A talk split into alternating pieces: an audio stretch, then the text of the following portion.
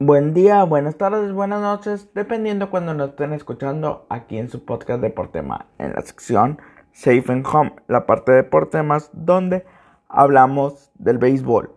Mi nombre es Rodrigo Cantos Cervantes y aquí comenzamos. Y es que ha habido un par de noticias medianamente interesantes en las ligas mayores. Y es que un jugador de apellido Babu ha debutado con grandes, con grandes noticias en los Tigers. La situación de Babu es una situación, digamos, que se da común, pero que tal vez no es tan valorada.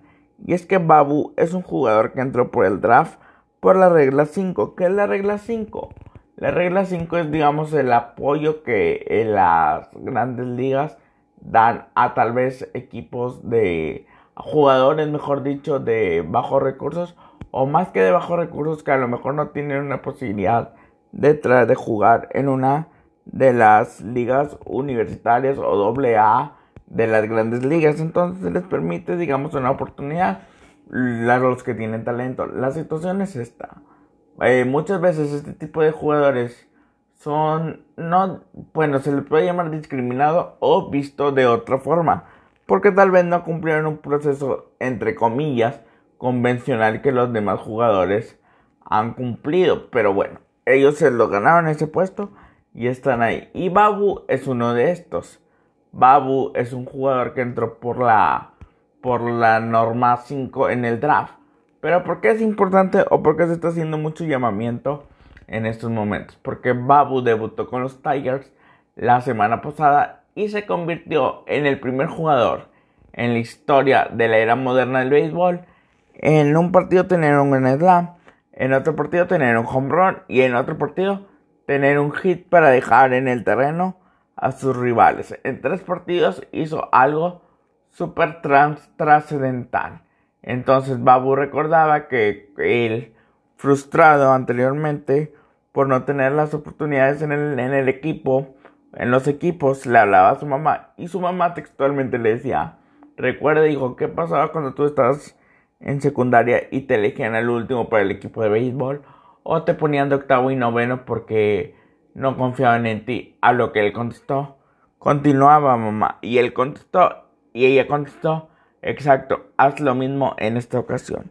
Y con esto simplemente era la noticia de Babu que está acaparando reflectores en las grandes ligas.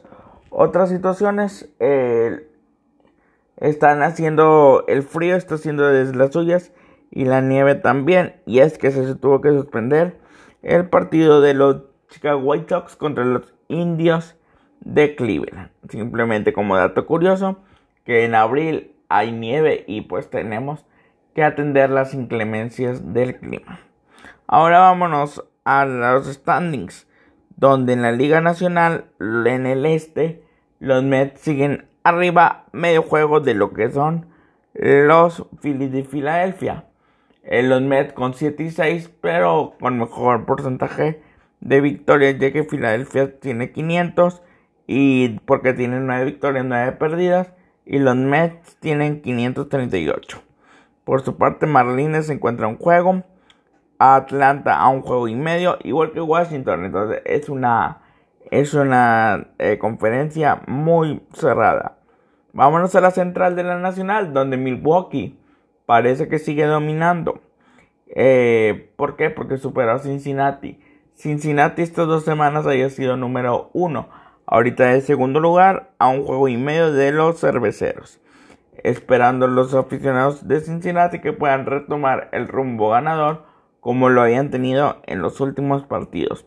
Los Cubs, dos juegos y medio de diferencia en un tercer lugar.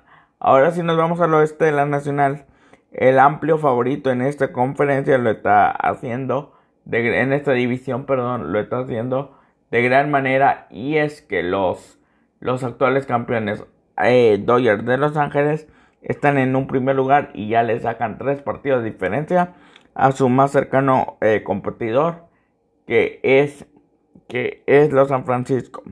San Diego está a 5 juegos, Arizona 6 y Colorado puede recortar un partido y está a 8. Entonces, pues aunque ya se ve un poco decantado para los de blanco y azul. Aún queda mucha, mucha, mucha temporada. Van 18 partidos de 168. Algo así como que faltan 144 partidos para que algo eh, definitivo pueda suceder. Ahora sí nos vamos a la americana. En el este, Boston es líder. 12 y 7 lo avalan como líder. En segundo lugar está Tampa Bay a dos juegos de ellos. Y los Yankees están dando una pena tremenda con solo 6 victorias y 11 derrotas y un porcentaje de 353. Bueno, si lo comparamos a lo que hicieron hasta, hasta el domingo, tenían un porcentaje de 333, aumentaron punto 20 eh, centésimas, pero pues no es suficiente.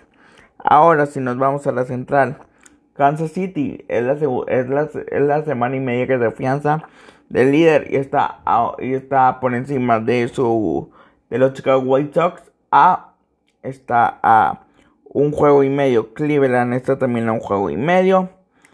Y Detroit eh, tres juegos y medio. Y llama la atención lo de los Twins de Cincinnati que ellos por lo regular eran contendientes y ahorita están a cuatro juegos de lo que están haciendo los los Kansas City Royals. Entonces veremos cómo pueden levantar esto.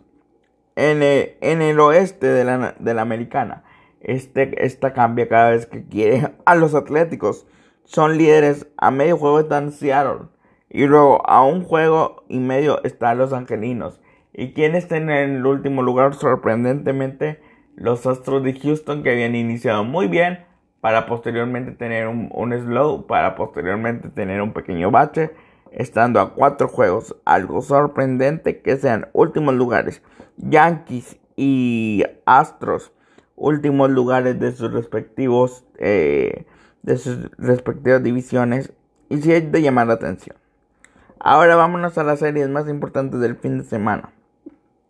Y las series más interesantes son lo que viene siendo Yankees contra, contra Cincinnati. Dos equipos que tal vez no estén pasando el mejor de sus momentos pero llama la atención. Un partido también muy emocionante, una serie muy emocionante son los Angelinos contra los Astros de Houston. Pueden ahí eh, estar involucrados ya cambios de posiciones. Y otra serie son los Dodgers contra San Diego que se enfrentaron la semana pasada. Nuevamente esta vez se vuelven a enfrentar. Y pues con eso terminamos. Muchas gracias amigos de Deportemas. Sigan a Deportemas en su YouTube. Nos escuchamos en una próxima ocasión. Gracias, Dios los bendiga.